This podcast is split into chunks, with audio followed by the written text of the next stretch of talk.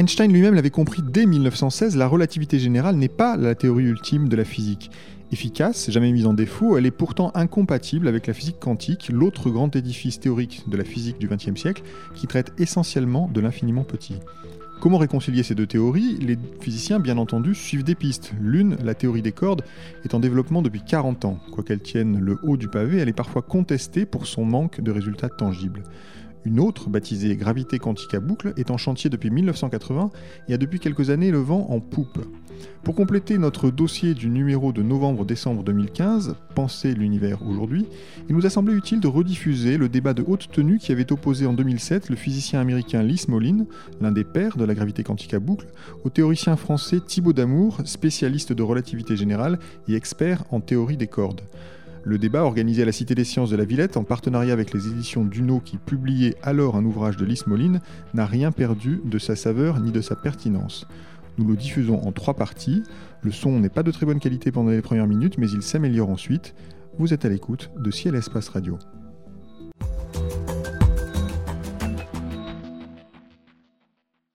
Nous sommes très, très heureux et vraiment très honorés de leur présence. Vous le savez, cette, euh, cette soirée est rendue possible grâce aux éditions Duno qui viennent de faire paraître dans sa traduction française le dernier ouvrage de Lys Moline sous le titre Rien ne va plus en physique. Et je voudrais remercier nos amis de Duno très chaleureusement. Et également nos amis de Ciel et Espace qui se sont associés à ce, ce rendez-vous. Et c'est David Fosset, qui est journaliste à Ciel et Espace, qui va assurer l'animation et la modération de cette soirée. C'est à lui que je vais laisser le soin de présenter nos invités et de présenter le déroulement des, opérations.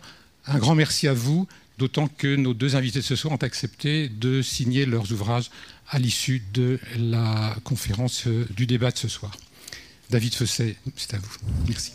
Euh, je vais vous présenter rapidement le, déroulé de, notre soirée. Là, nous avons pensé qu'on pourrait discuter pendant une heure, euh, donc faire débattre euh, et Thibaut Damour sur le, sujet qui nous intéresse ce soir. Et ensuite, nous avoir un quart d'heure d'échange entre vous et nos deux euh, interlocuteurs. Donc si vous avez des questions tout au long de, tout de, l'exposé, n'hésitez pas à les noter. Euh, je crois qu'il y a aussi des gens dans des salles adjacentes éventuellement qui, écoutent cette conférence, qui n'hésitent pas à écrire leurs leur questions sur un bout de papier, et on, on les fera passer et on pourra ainsi poursuivre cet échange. Donc bon, je voulais introduire un petit peu le sujet. Donc vous savez certainement que nous vivons probablement une époque un petit peu particulière euh, en physique, une époque euh, qu'on pourrait presque qualifier de pré-révolutionnaire. Euh, il y a des signes qui, ne trompent pas, en tout cas des questions qui se posent.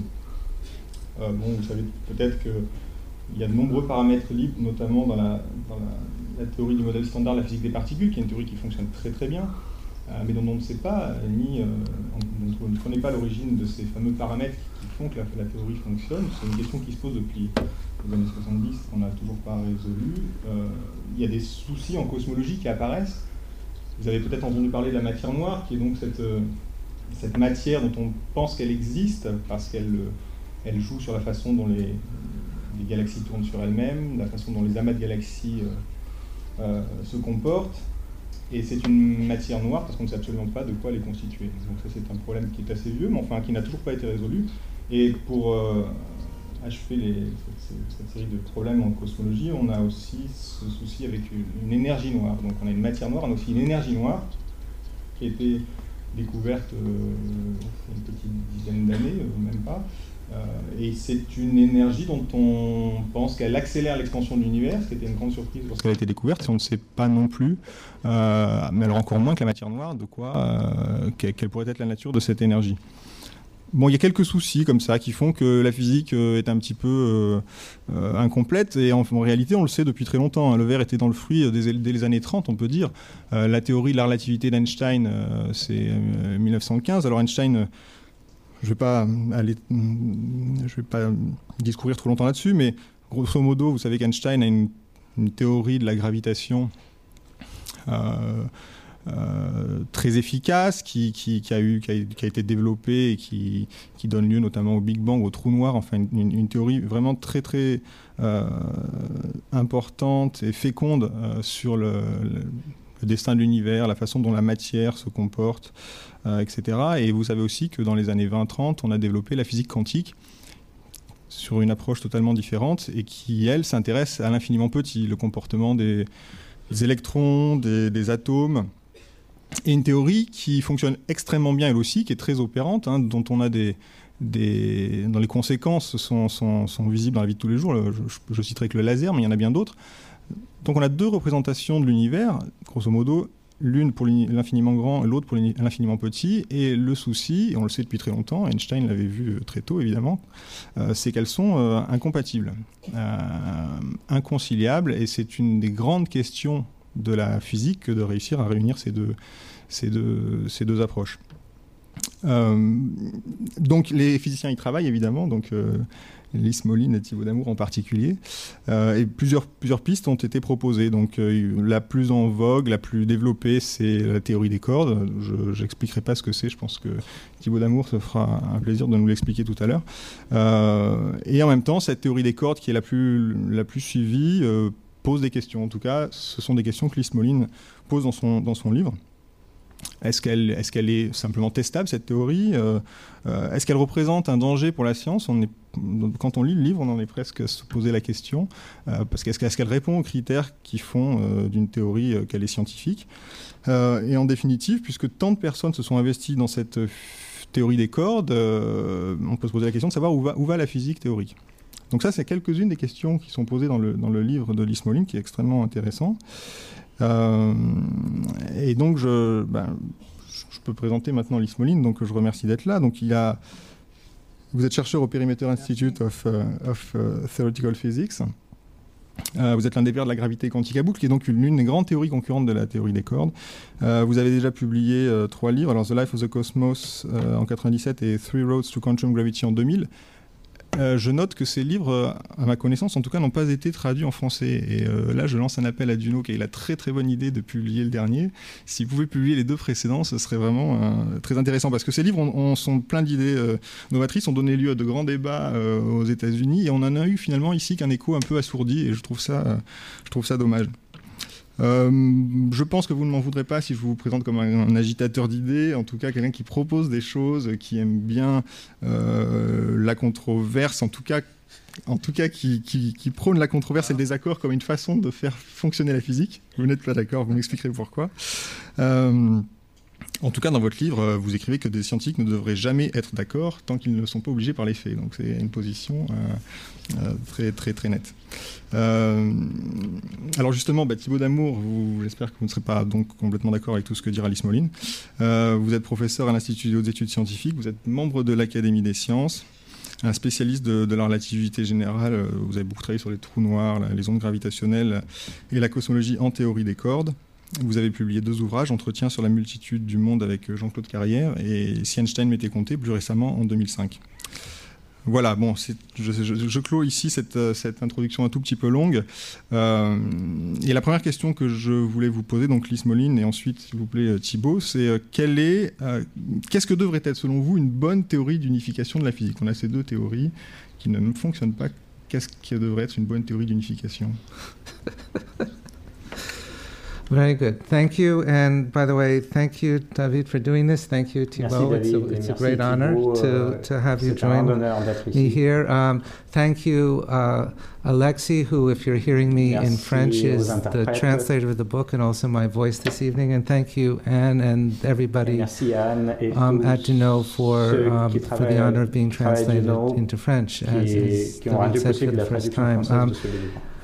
So um, Alors, I, I, I have three criteria that I think any plus any good theory of the next step of unification should satisfy. And I want to emphasize that I have no idea about is there an ultimate unification, what is the ultimate theory? My job is la question, c'est de savoir s'il y a l'unification ultime ou pas.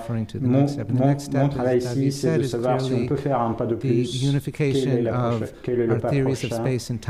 L'unification de la relativité générale théorique quantique. Est-ce qu'on peut les unifier et ainsi aussi unifier les différentes forces et particules Le premier critère, c'est l'étonnement, la surprise et la nouveauté. La théorie nouvelle ne doit pas être, comme a dit Feynman, une liste de ce que nous sachions, de ce que nous savions déjà, déjà mais une théorie nouvelle doit être intrinsèquement nouvelle. Elle doit dire quelque chose, elle doit nous raconter quelque chose d'intrinsèquement nouveau, ce que nous ne savions pas encore. Et une des questions, c'est comment, comment cette nouvelle théorie réduira-t-elle notre liberté de penser ce que le monde est? Il y, a, il a des choix dans la sélection des lois de la nature. Par exemple, les nombres qui seront des constantes ou des paramètres, les masses des particules ou les puissances des forces. La nouvelle théorie doit réduire la liberté de choisir ces nombres. C'est une conséquence naturelle de l'unification.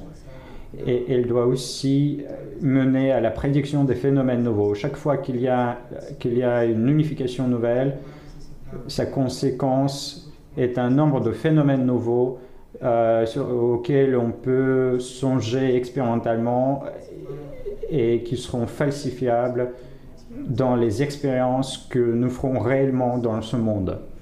C'est le premier critère. Le second critère, c'est que la théorie doit, doit, être basée sur des principes. Les lois de la physique doivent, doivent être exprimées en termes des principes et nous devrions être capables d'expliquer ces lois de, ces de la, lois de la physique en expliquant par le biais des principes. Et le troisième critère, c'est le troisième auquel je tiens, c'est un critère que nous avions récemment appelé indépendance de fond, mais c'est un critère qui a une longue histoire il vient du XVIIe siècle euh, et c'est une question sur la nature de l'espace et du temps. Leibniz avait un principe qu'il appelait le principe de raison suffisante, euh, le principe de l'identité des indiscernables. Il y en a il y a d'autres principes dont, dont, nous pourrons discuter ici si vous voulez bien, s'il y aura des questions. selon ces principes, les l'espace n'était pas absolu, mais l'espace est un réseau des relations et le temps n'est pas quelque chose d'absolu, mais, mais la façon dont les choses changent, dont ces relations changent. La relativité générale est une réalisation précise de ce principe de l'indépendance du fond, des principes de Leibniz. Et lorsque nous voulons, lorsque nous souhaitons aller plus loin et créer une autre théorie de la cosmologie, ce que nous appelons aujourd'hui l'indépendance du fond, ça signifie qu'il n'y a rien du monde classique, il n'y a rien de ce qui soit fixé dans, le, dans notre description. Il n'y a pas de géométrie classique, il n'y a pas de champ classique qui jouerait un rôle dans la nouvelle théorie. Il n'y a pas de symétrie, il n'y a pas de symétrie spatiale, par exemple de tourner quelque chose, le système est clos, il n'y a pas de frontière au-delà, de laquelle quelque chose serait fixe. Et ce n'est pas possible de faire une observation externe pour voir ce qu'il y a dedans, à l'intérieur de ces frontières. Donc tout, tout, ce, tout ceci, ce sont des des aspects de ce principe qui est le principe de l'indépendance du fond. Et c'est le principe qui nous a fait travailler sur, euh, sur la gravité quantique. C'est un principe qui est satisfait par la relativité générale et, nous, je crois que c'est un principe qui sera satisfait par l'unification prochaine. Merci. Est-ce que vous avez quelque chose à... Oui, quelques euh, commentaires. Euh, je crois que l'histoire de la science montre que ce n'est pas toujours vrai que la prochaine théorie qui représente un progrès essentiel euh, réduit les choix et, les constantes arbitraires qui est dans la physique. En fait, il y a, deux exemples très frappants. L'un qui est la transition entre Kepler et Newton. Kepler espérait que on puisse déterminer toutes les constantes dans le système solaire, y compris pourquoi les orbites planétaires ont telle taille et telle autre, et il a essayé de trouver une raison, une cause rationnelle à ça, qui était les, les solides réguliers empilés les uns dans les autres. Et Newton est arrivé et Newton a dit mais non, Euh, toutes ces constantes-là sont inexplicables euh, dans la théorie que je propose, qui est purement causale, qui permet d'expliquer si je me donne la position et la vitesse à un certain moment, je vais déterminer la trajectoire, l'orbite et son développement temporel, mais rien ne détermine en fait la taille des orbites. Et aujourd'hui, en fait, la seule détermination grossière de la taille des orbites, elle est, comme on dit, anthropique, c'est-à-dire on s'aperçoit que si on veut que la vie se développe, il faut qu'il y ait un système solaire assez stable, et, euh, etc. Et comme ça, on arrive à une estimation des, des orbites. Une autre unification aussi importante, c'est Einstein et la relativité générale. Avant Einstein, on avait une théorie où il y avait beaucoup de constantes qui étaient fixées une fois pour toutes. Par exemple, la somme des angles dans un triangle est fixée à deux droits, 180 degrés. C'est ce qu'on apprend à l'école. Et c'était vrai universellement pour tous les triangles de n'importe quelle taille partout dans l'univers. Et Einstein arrive et dit non, la somme des angles dans un triangle vaut n'importe quoi il n'y a plus aucune loi qui détermine la somme des angles d'un triangle particulier. Il faut en fait là aussi une loi différentielle euh, qui dit que si j'ai un nombre infini de triangles, il va sortir une loi. Donc, euh, je dis ça parce qu'en fait, la, théorie des cordes euh, a des analogies avec ça. Donc, je ne prendrai pas ça comme une, critique à la théorie des cordes. En revanche, je suis d'accord avec les autres points de, de Lee. Euh, mais là aussi, je trouvais que la théorie des cordes apporte beaucoup de surprises et, de nouveautés. Euh, qu'elle prédit des classes euh, possibles de, phénomènes qui sont testables expérimentalement.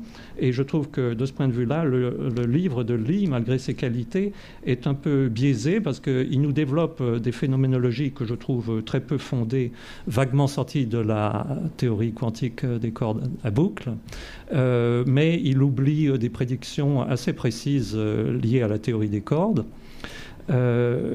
Et je suis, comme Lee, un fervent admirateur de, Leibniz, mais en même temps, il y a quelque chose de problématique dans Leibniz, c'est que si, comme disait Leibniz, l'espace n'est que l'ordre des coexistants, c'est-à-dire uniquement les relations entre choses. Le problème, c'est qu'il faut d'abord qu'il y ait des choses qui existent, euh, et, après, vous en déduisez que l'espace n'existe pas, c'est une illusion, mais qui est secondaire par rapport aux choses. Et en fait, il serait mieux d'avoir une structure où il n'y ait ni espace ni chose, et pas de différence entre l'espace et les choses. Et je trouve que la théorie des cordes euh, suggère qu'elle a ça euh, à l'intérieur. Justement, on peut peut-être, puisqu'on est à la théorie des cordes, est-ce que vous pouvez nous expliquer rapidement comment elle est née, quelle est un peu l'histoire de cette théorie? Oui, alors cette théorie, euh, elle est née euh, en 1968 dans un, travail de Gabriele Veneziano, mais euh, c'était une théorie qui était censée expliquer la physique des particules interagissant fortement, donc qui interagissent par la force nucléaire. Et euh, les premiers qui ont suggéré, euh, après, les gens ont trouvé que caché dans cette théorie, il y avait des cordes, et les premiers qui ont suggéré que cette théorie était une théorie d'unification entre euh, la théorie d'Einstein et la théorie quantique étaient le, français Joël Scherk et l'américain John Schwartz. en 1984, non? Je ne sais plus où, 76, 74, non? Et donc c'est une théorie qui, en fait, euh, on n'a pas le choix de se dire, on n'a pas le droit de se dire, euh, arrêtons de développer la théorie des cordes, puisque tout le schéma de la physique quantique avant elle, finalement, est équivalent à dire, on ne fait la physique quantique que de particules ponctuelles. Et un jour, forcément, c'est-à-dire d'objets qui n'ont aucune extension. Euh, forcément, à un moment, on est obligé de se dire il faut bien que je regarde ce que donne la théorie quantique d'objets étendus qui peuvent être euh, étendus comme un petit élastique ou étendus comme une, membrane, comme cette euh, surface. Et la première théorie de ce type-là a été faite par Dirac pour une membrane. Et de façon assez surprenante, personne n'avait écrit pendant longtemps la théorie d'une corde. Mais le jour où on a compris qu'on pouvait faire la théorie quantique d'une corde, ce qui je trouve absolument fascinant pour un physicien, et de ce point de vue-là, je trouve que même si le, le livre de Lee et, quand on le regarde dans le détail, euh, très précis et essaye de caractériser ce qui est connu dans la théorie des cordes et ce qui est conjecture. Souvent, tout de même, à la fin, il dit bon, finalement, tout ça est conjecture, et euh, il, ne, relève pas ce qui est la fascination pour beaucoup de physiciens que la théorie des cordes, même si pour le moment tout est conjecture ou pratiquement, euh, a, a, mis à jour des structures absolument extraordinaires et une richesse de structures qui, euh, comme on dit en italien, si non è vero e bene trovato. Euh, il y a vraiment euh, ça. Alors, quels sont le genre de structure? Donc, on fait la théorie quantique d'une corde. Par exemple, une des choses les plus belles en théorie des cordes, extrêmement simple, c'est qu'une corde, comme une porte, doit être ouverte ou fermée. Et si vous faites la théorie quantique d'une corde qui est ouverte, c'est-à-dire qui a deux extrémités, vous trouvez qu'elle contient, à une certaine approximation, toute la théorie des interactions qui apparaissent dans le modèle standard de la physique des particules, euh, l'électromagnétisme et ses généralisations. Et si vous faites la théorie d'une corde qui se referme sur elle-même, et on sent bien que si on a une corde ouverte, de temps en temps, ses extrémités doivent pouvoir se joindre et peuvent se refermer, donc elle doit être contenue dans la première théorie, vous trouvez toute la théorie d'Einstein. Et donc, à un niveau très fondamental, purement diagrammatique, vous pouvez dessiner une corde comme ça ou une corde qui se referme, vous avez euh, une unification profonde de toutes les forces que l'on connaît, les interactions euh, entre particules et l'interaction gravitationnelle.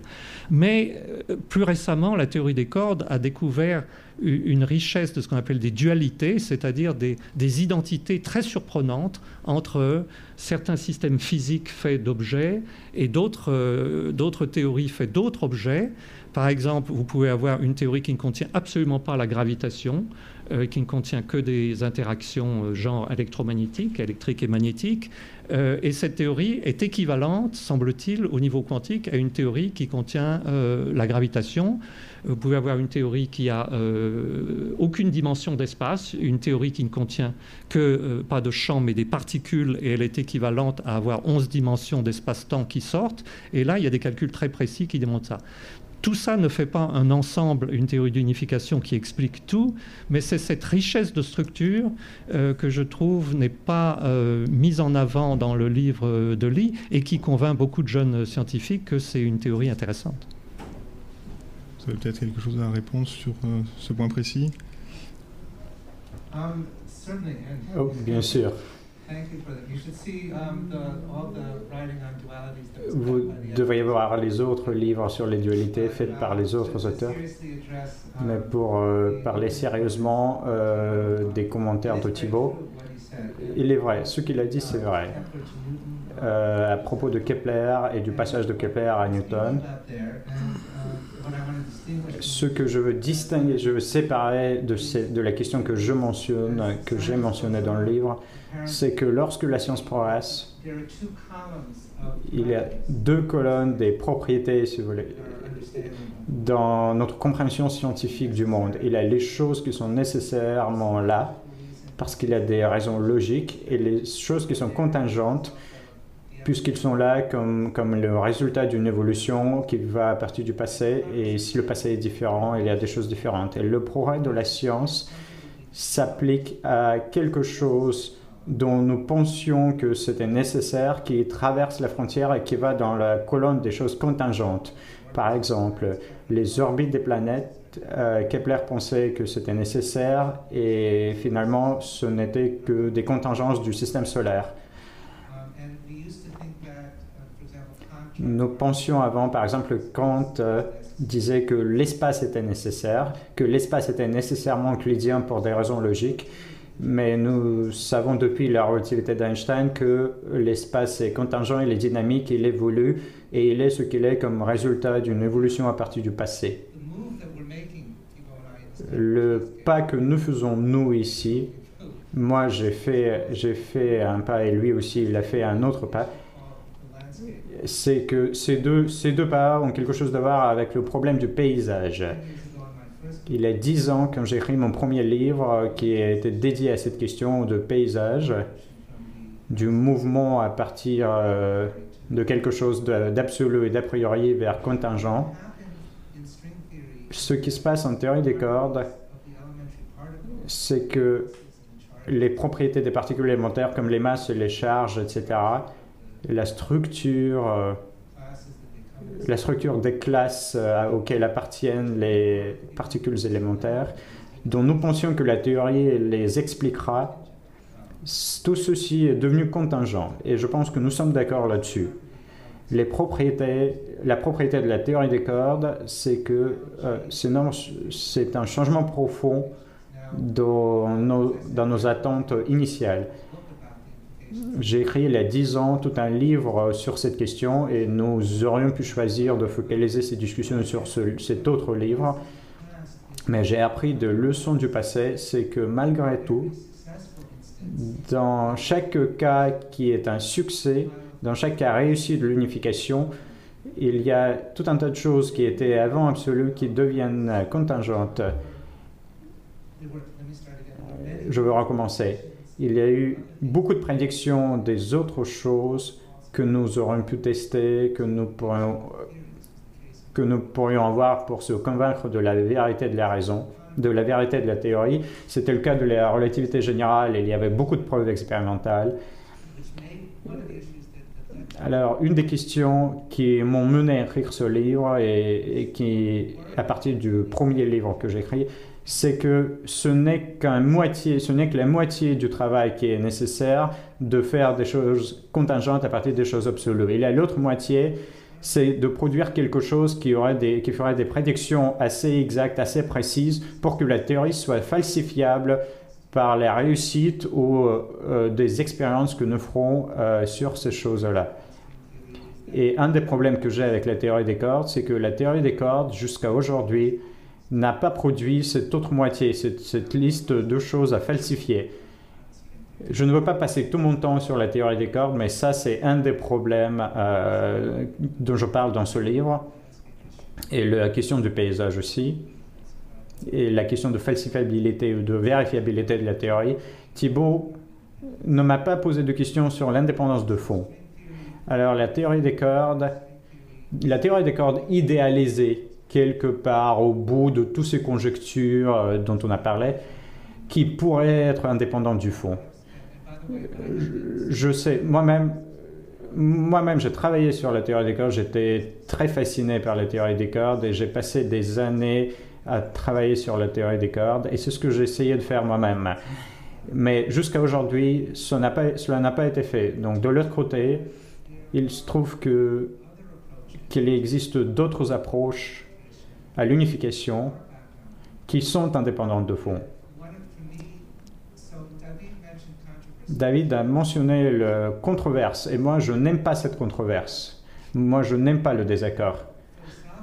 Mais un des, points philosophiques que je fais dans le livre, et, et c'est un argument qui vient de Paul Feyerabend et autres philosophes des sciences, c'est que le conflit et la controverse sont nécessaires pour l'avancement de la science encore plus dans un moment difficile où nous nous trouvons maintenant.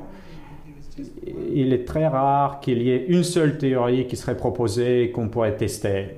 Plus probablement, il y a plusieurs théories alternatives qui nous se d'accord.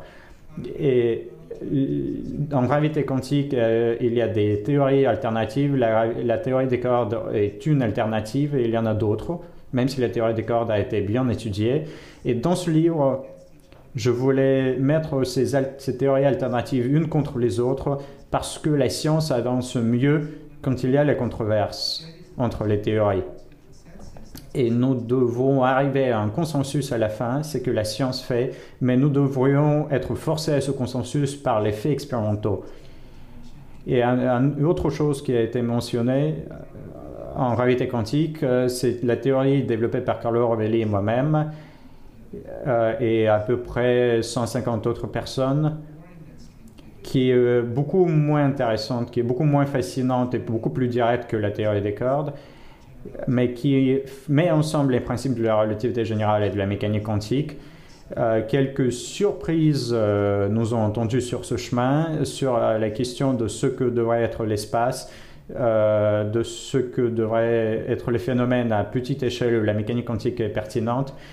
Et pour moi, il y a eu des résultats très, très, très impressionnants et très fascinants de ce programme, de cet autre programme. Et d'autres questions mentionnées par Thibault?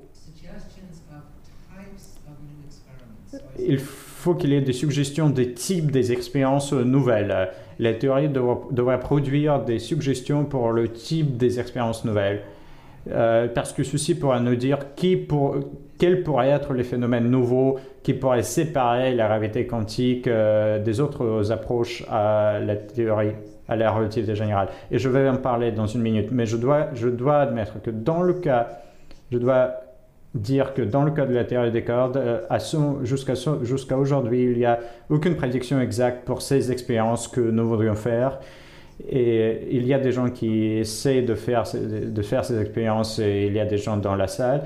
Mais moi, je suis embarrassé euh, par le manque, de, le prédiction pour ces expériences. Alors, quelles sont les expériences qui vont au-delà de la relativité générale et euh, les principes de la relativité restreinte pour euh, essayer de rendre compte de ce qui pourrait être la prédiction de la réalité quantique pour la structure de l'espace et, du temps? Donc, par exemple, je parlerai de la théorie qui va au-delà de la relativité restreinte, qui s'appelle la relativité restreinte au double, euh, qui produit des prédictions exactes euh, pour les expériences nouvelles. Par exemple, que la vitesse du photon doit varier un peu avec l'énergie de ce photon. Euh, si les photons ont plus d'énergie, ils doivent aller plus vite que les autres. Il y, a, il y a une expérience de satellite GLAST qui essaie de mesurer la vitesse des photons et c'est c'est une prédiction falsifiable. Il y a beaucoup d'autres choses. Euh, je ne veux pas parler des choses trop techniques dans cette salle, mais il y a toute une liste de choses que nous utilisons pour vérifier euh, si l'unification est bonne ou pas, euh, si l'unification de la, de la théorie de l'espace-temps est bonne ou pas. Par exemple, est-ce qu'il y a une explication satisfaisante pour l'entropie des trous noirs? La réalité, oui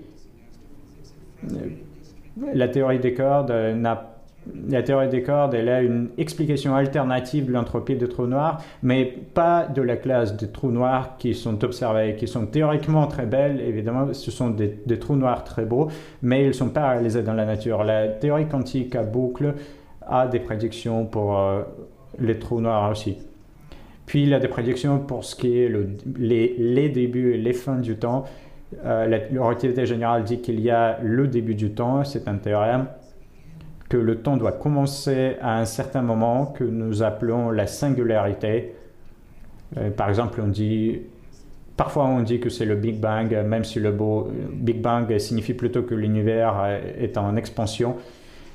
Une des questions que la théorie de la gravité doit, doit affronter, c'est de savoir si c'est vrai ou est-ce qu'il y avait quelque chose avant le Big Bang? Est-ce que l'univers a existé avant le Big Bang, mais peut-être pas dans la forme de l'espace traditionnel? Et la gravité quantique fait des prédictions assez, assez précises euh, pour ce qui était avant le Big Bang. Et je peux mentionner ici quelques articles et quelques travaux qui prédisent, qui prédisent des observations qui pourraient être faites pour savoir si ce fait si ce fait est vérifié par la nature. Thibault parlait ici de Thibault aussi, il a parlé de quelques idées de ce que pourrait être la, autre chose que la singularité initiale. Ma compréhension de la situation, c'est que nous avons un nombre, y compris euh, ces, deux théories, mais il y a d'autres théories aussi. Ici à Paris, par exemple, il y a un programme d'unification qui s'appelle la géométrie non commutative, et il y a beaucoup de gens qui travaillent sur ce programme il y a un nombre d'idées, d'hypothèses, euh, de programmes euh, dans le monde entier pour la gravité quantique. Et, tout un nombre de ce programme, y compris la théorie des cordes évidemment, et y compris la gravité, y compris peut-être la, géométrie non commutative qui est moins étudiée, ont une liste de succès, une liste de réussites, mais aucune de ces théories n'a de succès déterminant, de réussite déterminante qui pourrait qui pourrait faire, en sorte que les gens qui travaillent sur d'autres théories acceptent que leur que pas leur théorie à eux, mais une autre théorie a fait des prédictions plus exactes et qui viendront travailler sur d'autres théories.